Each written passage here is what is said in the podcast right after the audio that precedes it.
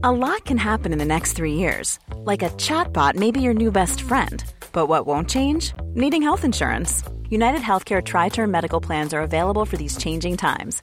Underwritten by Golden Rule Insurance Company, they offer budget friendly, flexible coverage for people who are in between jobs or missed open enrollment. The plans last nearly three years in some states, with access to a nationwide network of doctors and hospitals. So, for whatever tomorrow brings, United Healthcare Tri Term Medical Plans may be for you. Learn more at uh1.com.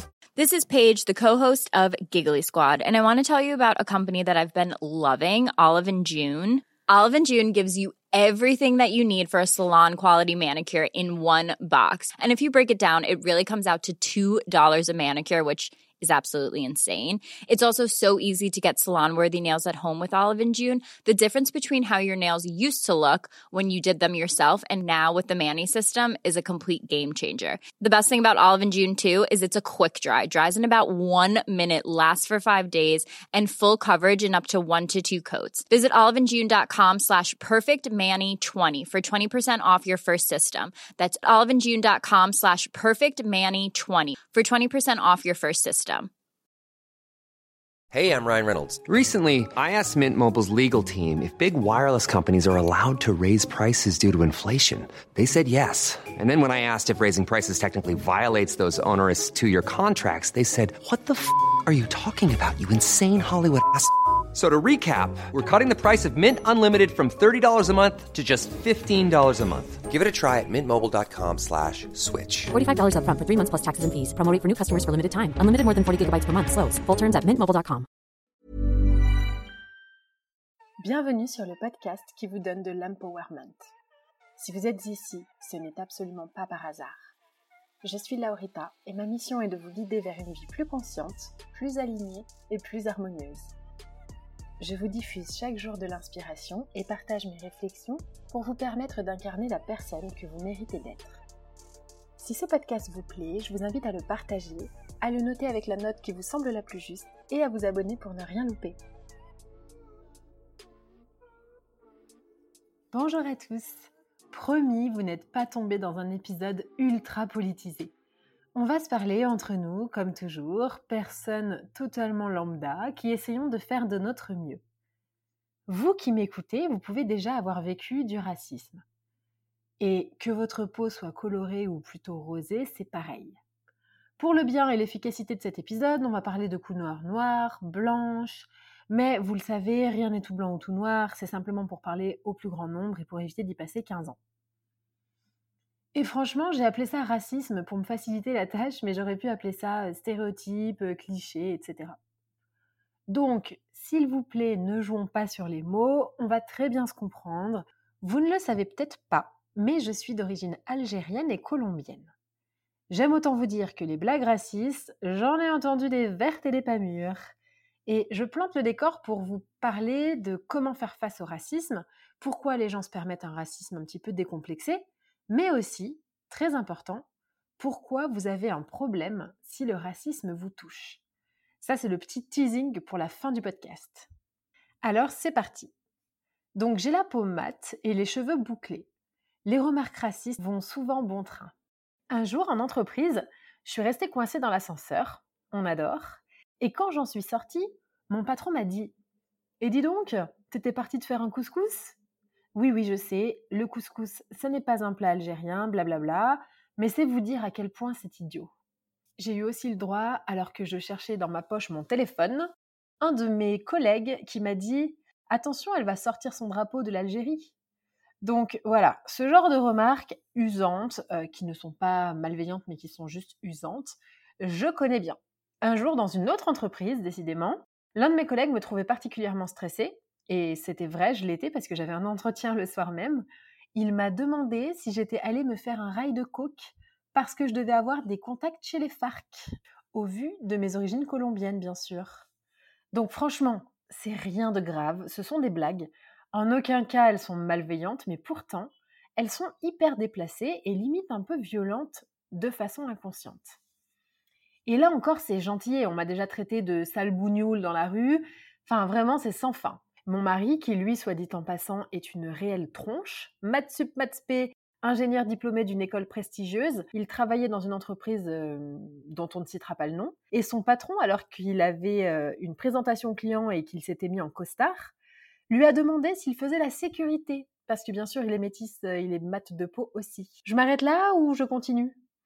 Étant donné que tous les deux, nous sommes plutôt mat de peau, avec un peu d'Afrique et un peu de Maghreb, à nous deux, on est le terrain de jeu préféré du racisme décomplexé. Franchement, les blagues racistes sur les Noirs, sur les Roms, sur les Indiens, sur les Latinos, sur les Arabes, j'en entends régulièrement. Voilà mon avis. Bien sûr, il reste discutable et vous êtes les bienvenus en commentaire pour échanger, dans la bienveillance s'il vous plaît.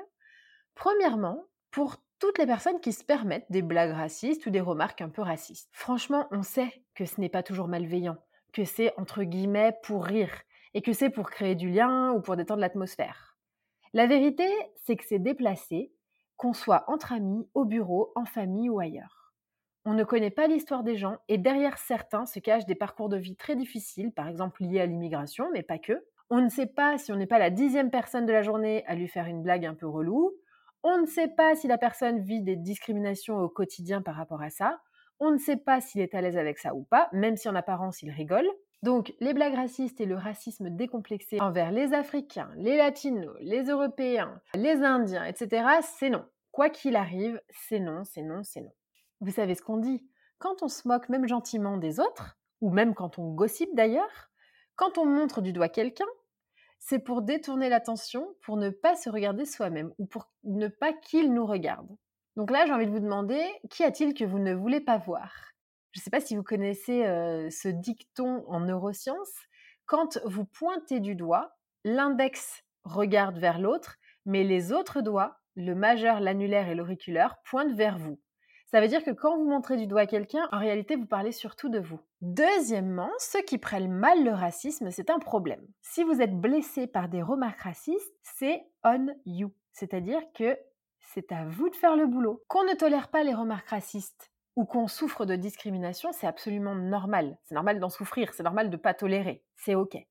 Parfois, quand on est le seul à être contrôlé, par exemple, dans les transports, c'est rageant. C'est injuste, ça donne envie de tout casser. Je sais ce que c'est, ça m'arrive régulièrement, par exemple à l'aéroport, ça arrive à mon mari dans les transports. C'est intolérable, c'est honteux qu'en 2022 on en soit encore là. Ce sera jamais ok de faire des généralités sous prétexte qu'on n'est pas né au même endroit. Ce sera jamais ok de favoriser quelqu'un parce qu'il vient de tel milieu social, de tel pays, de telle ethnie, etc. Ce sera jamais ok. Tout ce qui est discrimination dans les actions, ça n'est pas ok. Voilà, c'est dit. Je vous avais dit qu'on n'entrerait pas dans un débat politique, mais par contre, si on se place du point de vue psychologique, quand on subit des remarques ou des blagues racistes, si cela nous touche, c'est parce qu'on a quelque chose qui n'est pas guéri. Quand, de manière générale dans la vie, on est déclenché par quelque chose, c'est parce qu'on n'est pas guéri. Attention, encore une fois, là, je ne parle que des paroles. Je ne parle que des paroles qu'on peut entendre, pas des actes de discrimination. J'espère que c'est clair. Je parle des paroles lancées comme ça en entreprise, dans la rue, en soirée, entre amis. Je parle pas du fait que vous soyez euh, fouillé parce que vous avez un peu plus de bronzage que les autres, ok? Donc, si les paroles nous touchent, c'est que quelque chose mérite qu'on se penche dessus. Je vais vous prendre un exemple, cru, violent, mais c'est pour illustrer mes propos. Et en même temps, on n'est pas dans un monde de bisounours et le racisme, c'est vraiment quelque chose. J'ai un ami qui vient du Cameroun et il s'énerve et se met vraiment très fort en colère quand il entend, par exemple, des remarques qui insinuent que les hommes noirs ressembleraient à des singes. En soi, j'avoue, pas très agréable, pas très intelligent, un peu limité, quoi. Mais se mettre en colère, si vous avez écouté mon podcast à ce sujet, vous savez que c'est à propos de nous avant tout. Se mettre en colère dans ce cas-là, qu'est-ce que ça dit sur mon ami? Et je sais que ça va être très dur à entendre ce que je vais vous partager là, mais on n'est pas là pour se dire que des jolies choses. Je lui ai demandé de creuser. Pourquoi autant de colère, pourquoi est-ce qu'il est énervé, pourquoi est-ce qu'il se fâche?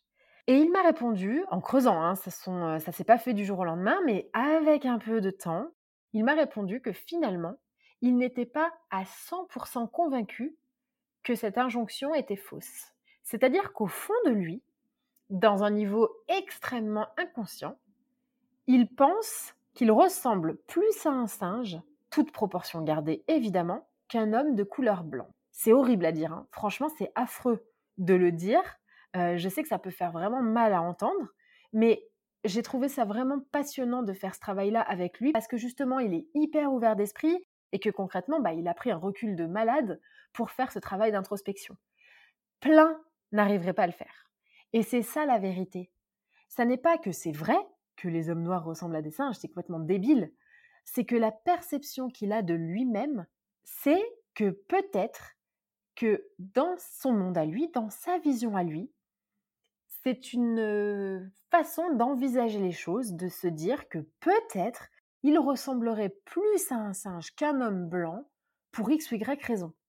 Et c'est également chez lui une peur que les gens pensent comme lui. Et en fait, quand la personne en face lui balance ça dans la tronche, il se dit punaise, attends, s'il dit ça, c'est que peut-être que c'est vrai, mais en même temps, si lui le pense, peut-être que d'autres le pensent. Donc je sais, c'est dur, mais laissez-moi vous expliquer. On va prendre un exemple un peu plus léger. Si demain, quelqu'un me dit que je suis, comme ça m'est arrivé par le passé, une, je cite, sale bougnoule, je vais me dire que c'est triste pour cette personne d'être à, à ce point-là ignorant et surtout à ce point-là souffrant. Les gens heureux ne rabaissent pas, les gens heureux ne n'insultent pas, ils ne jugent pas les autres. Donc si tu me juges, si tu m'attaques, c'est que tu es malheureux au fond de toi. C'est peut-être que tu es ignorant.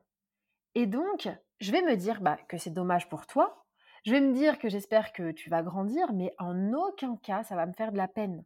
Je n'en crois pas un mot. Je trouve ça absurde et limite ridicule en fait. Si je m'énervais, ça voudrait dire que ce qu'il me dit me touche, parce qu'au fond, peut-être que je m'identifierais comme tel. Si demain, vous me dites, je prends régulièrement cet exemple, que je suis moche avec mes cheveux bleus alors que j'ai les cheveux bruns, que je n'ai pas les cheveux bleus, je vais vous prendre pour un fou et je vais vous sourire.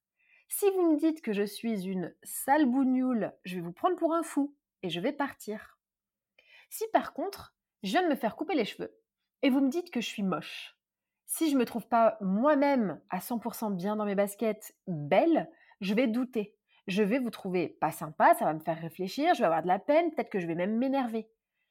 Ce que je veux vous dire par là, c'est que quand je me trouve bien dans mes baskets, bah, je vais simplement vous trouver malheureux et je trouve que c'est dommage et je vais avoir de la compassion pour vous quand je suis pas bien dans mes baskets, quand je suis pas sûre de moi, sûre de mon opinion, alors je vais me mettre en colère.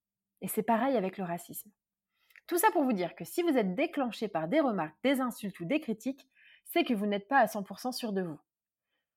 J'espère que c'est plus clair pour vous, quoi qu'il arrive. Encore une fois, si les remarques racistes sans conséquences matérielles ou actes de discrimination vous touchent, alors vous avez quelque chose à régler chez vous. Peut-être que vous avez de l'épigénétique à régler. Je vous ai fait un podcast là-dessus. Ce sont les traumatismes qui se transmettent de génération en génération. Peut-être que vous avez souffert de voir vos parents souffrir de discrimination. En tout cas, il y a vraiment quelque chose à aller creuser.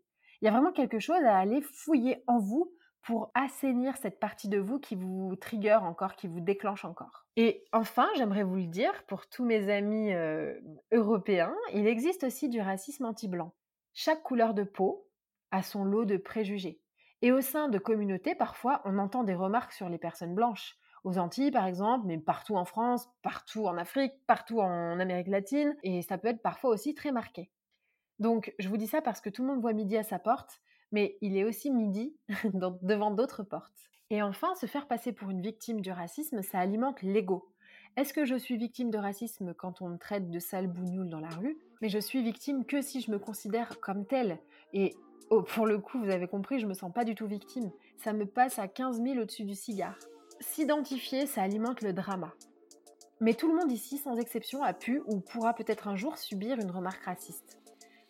Le statut de victime, c'est vraiment comment on se sent par rapport à la situation et ça nous incombe à nous.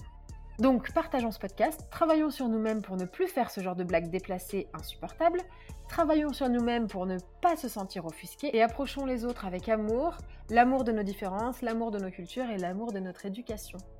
J'espère que ce podcast vous a plu, qu'il ne vous a pas trop déclenché et je vous dis à très vite pour un prochain épisode.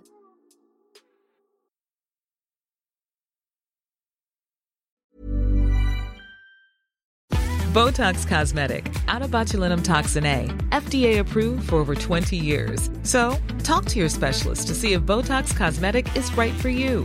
For full prescribing information, including boxed warning, visit BotoxCosmetic.com or call 877-351-0300. Remember to ask for Botox Cosmetic by name.